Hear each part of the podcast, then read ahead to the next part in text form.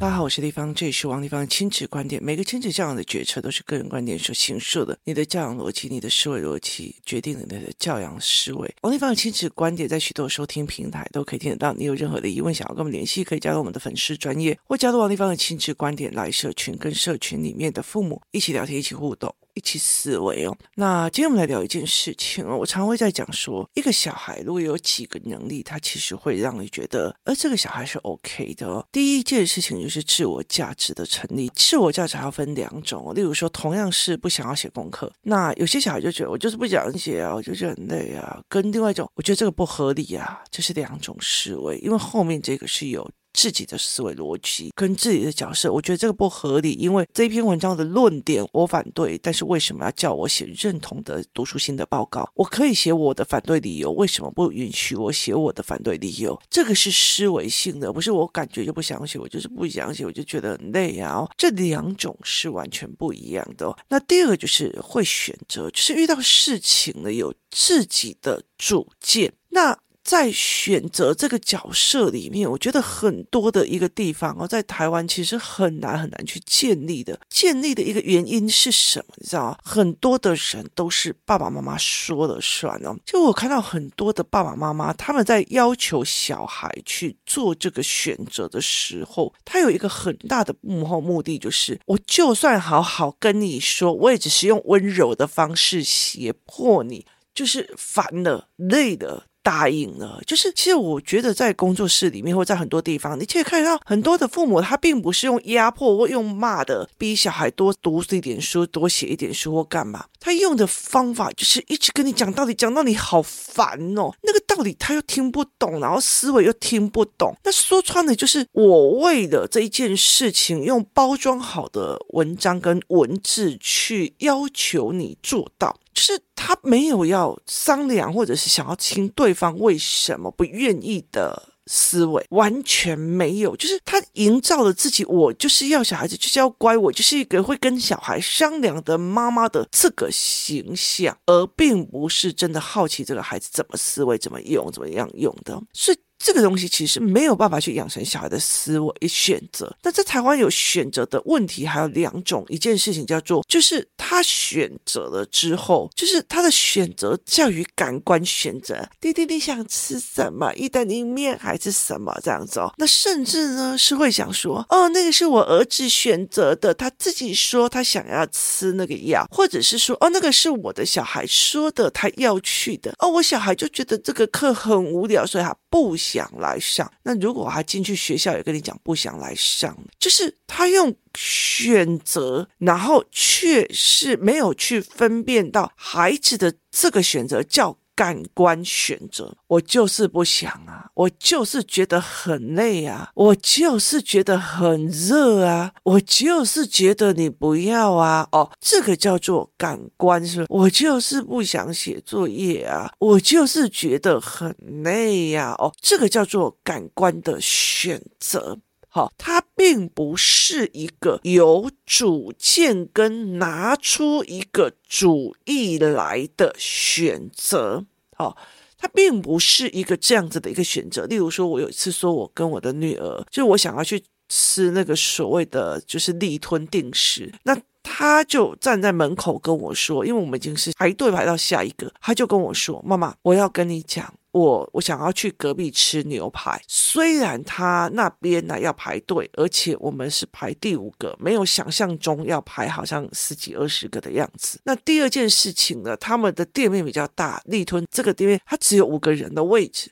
所以它没有厕所的可能性很大，那不利于我们等一下逛夜市或我们夜市有喝的东西进来。第三个是牛排店比较大，然后我们自己有自己的位置，其实我们可以坐的比较舒爽一点。然后立吞的这个是五个人要挤一个小小的店面，小小的位置，连走动就会很怕去弄到别人的东西，去拘谨的点没有办法好好的跟你聊天。所以我们可不可以改变一下，说选择我们不要吃立吞这一间，我们去吃那间牛排店？就。他是把他的主要意见、思维脉络跟评估标准说出来，来说服我。那他的选择是有自主的见解跟意识的，它并不是感官的选择。所以很多人就是，我小时候都很尊重他，他要什么都给他，那个叫做没有去分辨感官选择跟非感官选择。而父母在跟小孩的感官选择里面啊，那小孩自己选的啊，那小孩自己选就是包括例如说呃洗鼻子啊、吸药啊或怎么有的没有的，就是小孩就不愿意就不想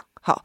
那你有去说服吗？你有去把他的状况讲吗？或者是你有去研究过那的后遗症吗？就是你现在为了这一件事情而去做了。像我爸爸，他曾经就是为了想要让自己不要去影响他上班作息，所以他用非常强力的消炎药在。控制每次的感冒跟生病，所以导致他后来脚受伤了，要去开刀的时候，他完完全他整个身体对消炎药的抗药性是完全是没有办法，所以他后来必须要用一种非常强力、强力的消炎药，他才有办法去弄一个小小的牙科伤口。所以这对他来讲是一个小小的前面的选择，造成他后续的一个累加的一个要件。所以有很多人就是，我觉得老师今天跟我讲什么时候，我就给他做哪些东西。可是他以后的影响是什么？很多人想要逃避这件事情，他就会说那是小孩自己选的，那小孩自己所要的，那他小孩就自己说要。那很大一个一件事情就是，你不要叫我选择，我不想负责，那是小孩自己要的。所以他其实在讲这一句话的时候，我就会觉得这并不是一个示范负责的一个责任，就是。就是，例如说，像我跟我的儿子在聊这样子哦，我最近有点就是生病嘛，那我就没有去看中医哦，这次就是一直在吃那种所谓成药，就是日本的成药。然后呢，我在吃的时候，我女儿也不舒服，还在吃，但是因为她已经满十五岁，是成人了，所以她就会跟着我吃。我儿子就说他要。那我就跟他讲说，哦，不行哦，因为你还小，而且其实他从以前到现在都吃中药。我说我们并并没有一定要让你这样吃。那他就会问我为什么，然后我就说站在我的立场，我当然希望你有自体的免疫力要去过，所以就是最好有是自己的体能体力，然后自己过的那个免疫的状况，因为你状况不大，我想要你自体免疫力，因为我是你妈妈，我希望你自己本身的强壮比较大，而不是外部的药物把你控制。住这样子，就是站在一个我的立场，然后那我就说，那站在你的立场，你是为什么想要吃？他说，因为姐姐有吃啊。我说，所以你其实没有做过药物的评估或事情的评估，而只是因为想学姐姐而想吃，是吗？那你觉得这个选择的利基定点是对，就是就是有价值的没价？他想想，哎，好像没有哦，我就会教他怎么评估或干嘛。他就会决定啊，好，那我不要吃。就是他其实很多的概念是站在一个妈妈的立场，我对你做了所谓药品的把关，因为这个药品我不知道在这么小的孩子里面一直长期的在吃这个药是好的还是坏的。例如说，当初有很多的老师跟我讲说啊，那个那个妈妈，你要不要去给他检查一下，吃药一下这样？我的儿子就会来问我说，哎，妈妈，为什么你不会去做这个选择？那我就问他说，因为你分心不专心，他要。要处理的是专心这件事情，那我想要找出原因，然后例如说眼睛对焦就眼睛对焦的语言就语言的问题，而且我很欣赏多功能注意力者，因为他们其实是未来这个世代里面就是。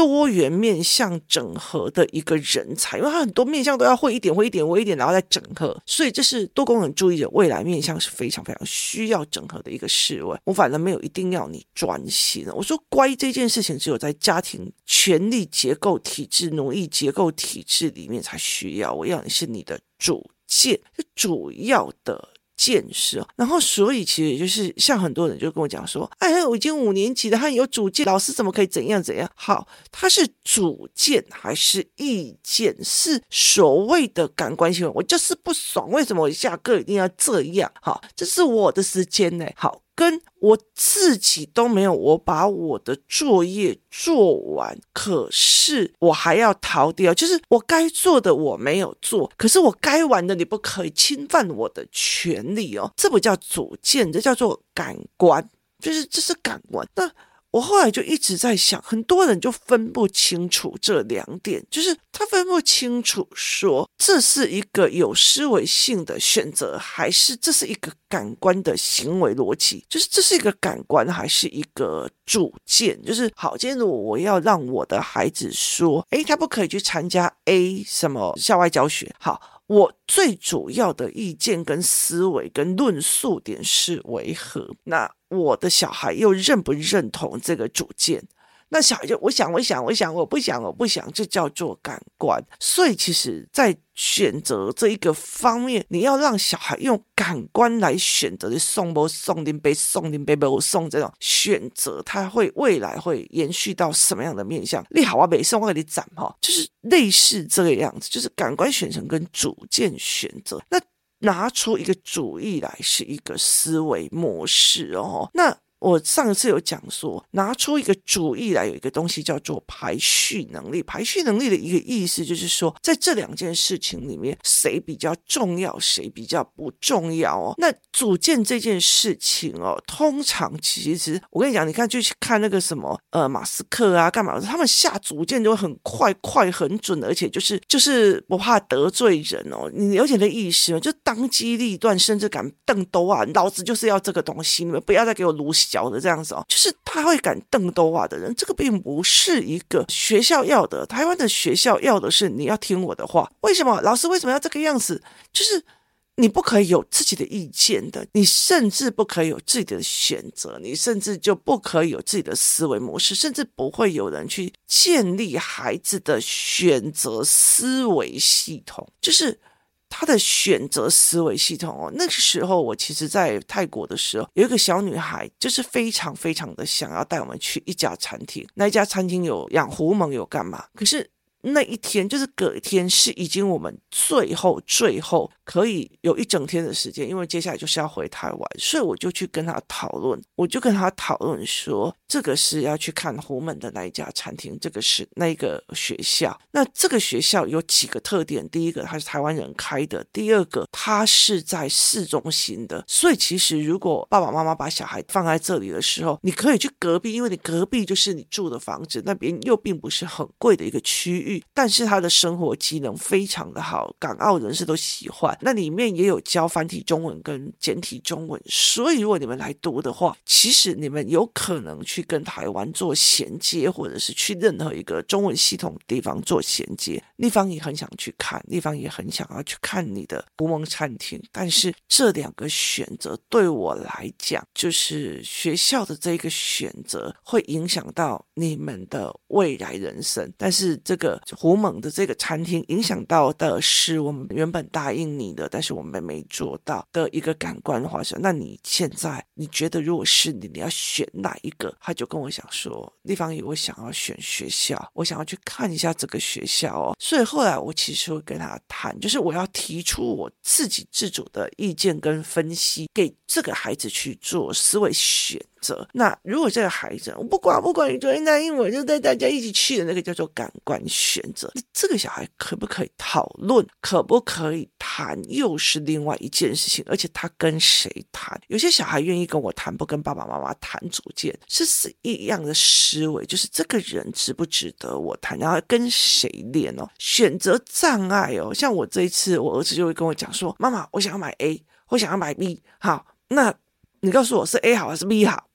他会跟我讲这个，然后我就说我不要选，然后他就跟我讲说，妈妈，我跟你说，我又想要买这个。我又想买那个，你告诉我到底买什么？我儿子有个很特别的点，他以前想买的东西，有叫了一百次，你半年之后、一年之后，你让他再看见，他还是坚持要买。有一次我们就出去，然后他就是去保养吧，然后那天刚好我要买旅行用的用品，然后就我他就看到了一个那个就是鸭子的擦手的毛巾跟一个小夜灯，他就在这两个里面一直就纠葛嘛，选 A 好还是选 B 好？选 A 好还是选 B 好？我就说小孩才选择两个都不要。然后他就不要，不行，一定要选一哦。我后来就跟他讲说，我就跟他讲说，弟弟，我告诉你，选择障碍有三个问题。第一个就是你怕负责，就是如果我买错了，我至少可以怪谁叫你帮我选的？你为什么要帮我选的？你为什么怎样怎样？因为你怕负责，就是怕负责，所以你不选。你帮我决定就好了，我不怕负责，我不怕吃的不好的。就以前像我这样子啊，每次去看电影或干嘛，我以前跟我男朋友的时候，我就会跟他讲说，哎，你要看哪一部片，你选，你了解意思吧？反正难看的我就骂你就好了。就是这个逻辑，就是选择障碍里面有个东西，就是我不选，然后我就怕负责。那说穿了就是选择的那个人要负责。好，当一个妈妈都帮小孩全部都选择了，我选择了你要结婚哦，我选择了你要去读那个哦，你不要读政治系了，你要去读新闻系了。好，等到新闻大家都已经变成自媒体了，大家越来越少看新闻了。当你越来越工作越没有的时候，好，你怨谁？怨妈妈。因为当初他帮你选择的，所以你可以确定哦。以我妈妈那个时候帮我选，说你的你就是要读新闻啊。哎，我刚我做记者，我了不起，你不要去读政治。我那时候就是要去读政治，为什么？因为我觉得那个思维逻辑太有趣了。那我妈妈就一直坚持，就是说你要就是要去读那个。后来我觉得我很庆幸，说我又把它考烂了，就是。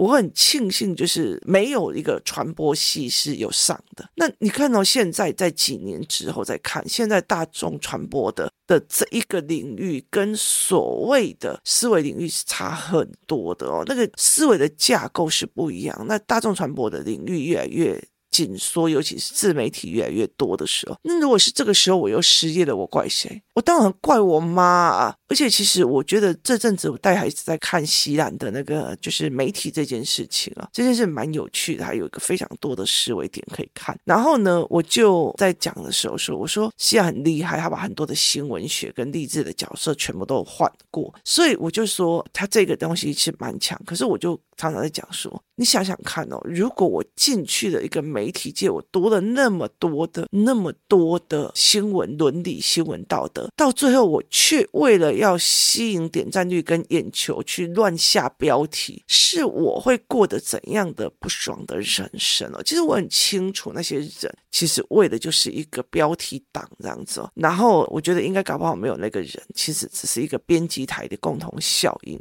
所以他就是这样子。第二个就是舍不得，舍不得就是我啊，舍不得 A，我就是我不想要选择 B，舍不得 A，我选择 B 我就舍不得 A，我选择 A 我就舍不得 B，我想要这个鸭子的擦手布，我就舍不得那个灯，我想要那个灯，我就舍不得这个鸭子。就是你，你了解那个意意思吗？就是那个舍不得的那种所谓的踌躇。第三个就是怕被指责，就是嘿啦，当初叫你去读啊，一新闻就不要，然后啊，干嘛读了一个什么政治，就当什么立委助理有什么用？就是怕被指责。可是这种又怕狼又怕虎，然后选 A 又选 B，就渣男行为这样子哦，人就会开始一直。很纠结，大哥怎么？我要选 A 还是选 B？我要选 A 还是人就是你告诉我，真的是哪一个干大事业的人会是一个纠结的性格？啊，这个等一下会不会被地方骂？那个等一下会不会这样做？啊，我觉得做这个应该什么？就是。你理解的意思吗？然后呢，当我不纠结，我当机立断的时候，我们被人家讲说啊，这个就是一个强势的女人，强势就是强势啊！我跟你讲，创业者哪一个不强势？不强势，你就这个创业就完了，就是选择的一个概念。那很大一个部分就是，那我女儿就喜欢那个啊，我女儿就比较喜欢那个老师，我女儿就就是感官选择，所以是感官决策，它并不是一个主。键就是主要的键，它主键的一个地方叫做我每一个选择都有分析、观察跟所谓的要件去思维。第二件事情，我不扭捏，我不用，我舍得，就是这里面我是走到一个极度决策化。可是，在台湾其实很难哦，非常非常难的一件事情在于是。我们在做选择题或者在做是非题，这一题要选对还是选错？说穿了，是因为别人给我标准答案了。所以它并不是像，例如说，好，我今天如果学企业管理或经济学，我在学企管的时候，那我企业管理的学科就会跟你讲说，哦，这是某某某某的什么学说啊。然后，例如说，我们在读经济学什么，你看这常年等的第四波民主化啊，所以它第四波民主化是在讲什么什么什么什么，好。他并不会告诉你，你今天如果是马可仕的那个年代的那一天的某一天的某一天，你的环境这样，你的政敌怎样，你的什么有的没有，国际形势又是怎样？那时候你的资讯又不清楚的时候，你会下什么选择？他并不是这种思维的，所以导致小孩在背知识点，而不是在为什么马可斯当初做。这个选择点，而导致他兵败如山倒。为什么？为什么马可斯的家族还可以在菲律宾风生水起，没有完全死掉？这为什么？他做对的哪是？做错的哪是？或影响了哪个思维形式？没有的。所以其实很多的一个概念是在于是台湾的课本的教材的思维，他没有在练选择。父母以为我在尊重孩子的选择，事实上是在养他的感官为大，然后呢，没有去练孩子的主见。可是练孩子的主见要什么？练孩子的主见就是，例如说，呃，像我最近在帮小孩做的可能性的教案，这个如果我选择这个东西，它可能性会有怎样的发展，接续会有怎样？例如说，我怎么教他推论？好，所以我推论会变成，如果我选的这个这个的推论会变成怎样的模式？所以很多的时候，他很像像诺顿商学院，他在教论点的时候，他们在想的是，我做的个这决策就像围棋一样，下一个下。下一个对手应该会出什么招，我又会出什么招？接下来五步是什么？这也就是为什么我会带孩子去学围棋的思维。这完完全全就是这一种考量。我在这里，我要下棋下到哪里？为什么？因为我如果再往前下几步，我就会被封杀在哪一手上。这个也是所谓的决策跟选择的一个位置。我今天要把白纸放哪里？它是一个选择跟决策，还有盘面的一个思维哦。所以，其实我觉得，在有很多的概念里面哦，很多的父母其实他一直以为他有在问小孩主见，他有在问孩子，可是事实上，他反而适得其反，就是用的是助长他的感官选择。那我会去听小孩说啊，他这肚子痛呢，现在就是不想啊。好，那个是叫做感官选择，或者是情境选择，或者是他其实就是生病了才可以得到好处的那个思维。那所以你去助长那个感官选择，而并不是理性的选择。那有些人希望小孩是理性的选择，他们有思考、有判断、有逻辑，他们没有给能量。例如说，没有给什么叫可能性的思考角度，什么叫做高度的思考角度，就是站在这一件事情来讲，你高度站在哪一个位置，你会做不一样的选择，就是你会做不一样的选择的一个思维。好，这是完全不一样的一个高度的选择哦。所以这是一个，就是你怎么去跟很多人了解的。像例如说，我们以前在立法院的时候，你是个助理，你用那个啊，等一下我会不会被老板骂？怎么样？我会被老板骂？可是。经理级的或比较上面的人士，我要怎么把这一件事情做到完美，让老板他可以呈现出哪一个效果？那老板会想说，我要做哪些东西，做哪一些决策或思维，可以有助于我下一次的被提名去，例如说竞选这一区的县长或市长这样子。他们的思维的东西，他并不会去。纠结在于小小助理不小心把筷子弄下去的这种小事而骂人，他们高度不一样，他搞不好在想的是一个更高程度的一个问题哦。所以每一个人的角度是不一样，选择的逻辑跟思维判断也是不一样的。那当你全部的东西都。感觉好像有给小孩选择，事实上他没有学会说：“好，妈妈，你让我吃这个药，他接下来长期会怎样，短期会怎样？”他从头到尾没有做这一件事情，甚至父母想要告诉他：“我跟你讲，我吃这个东西不好啊，为什么呀？就是都是一种负面的。就我跟你讲，我网络上看到他评价不好啊，还有人说怎样怎样，我觉得这一家很脏，就都是负面的。他其实用一种我给你建议而已，但是他有非常主观的，就是。老娘已经讲的那么明白了，我就是叫你不要选这一家，你听懂意思吗？老娘已经说的这个明白的，你竟然还跟那个小孩出去玩，这就是这个逻辑哦。其实他根本就没有讲出自己选择的思维能力跟主见，所以包括说，哎，我今天看这一个人，他一刚开始给我观感是这样，后面的观感是这样。刚我录音录到一半的时候，我的小孩过来，然后就跟我讲，就是他去质疑某一个人，说，哎，我的东西你还没有给我。然后他马上说：“谁叫你什么什么什么东西没弄好？谁叫你什么什么什么东西没弄好？谁叫你什么东西没弄好？”那我后来就说，哦，所以你要告诉我，借由这件事情，你觉得他的人格特质有哪个？他就说他不想承认自己的错误，只要别人开始有一点点质疑他的时候，就会把责任推出来，说哇，你看到他其中一面的人格特质，而是有这个事件去用的。我从头到尾有跟人家讲说，那个人就是烂，或者是你干嘛跟人家计较干嘛？我有下定论吗？没有。我有说以后不要跟他玩吗？没有。我有说他再怎么样都是你同学，你要跟他玩吗？没有。所以他其实不会长出自己的主见，而是你必须要让他有语言、有思考，然后自己养出自己的主见，才会去做正确的选择，是一种有主见的思考选择。今天谢谢大家收听，我们明天见。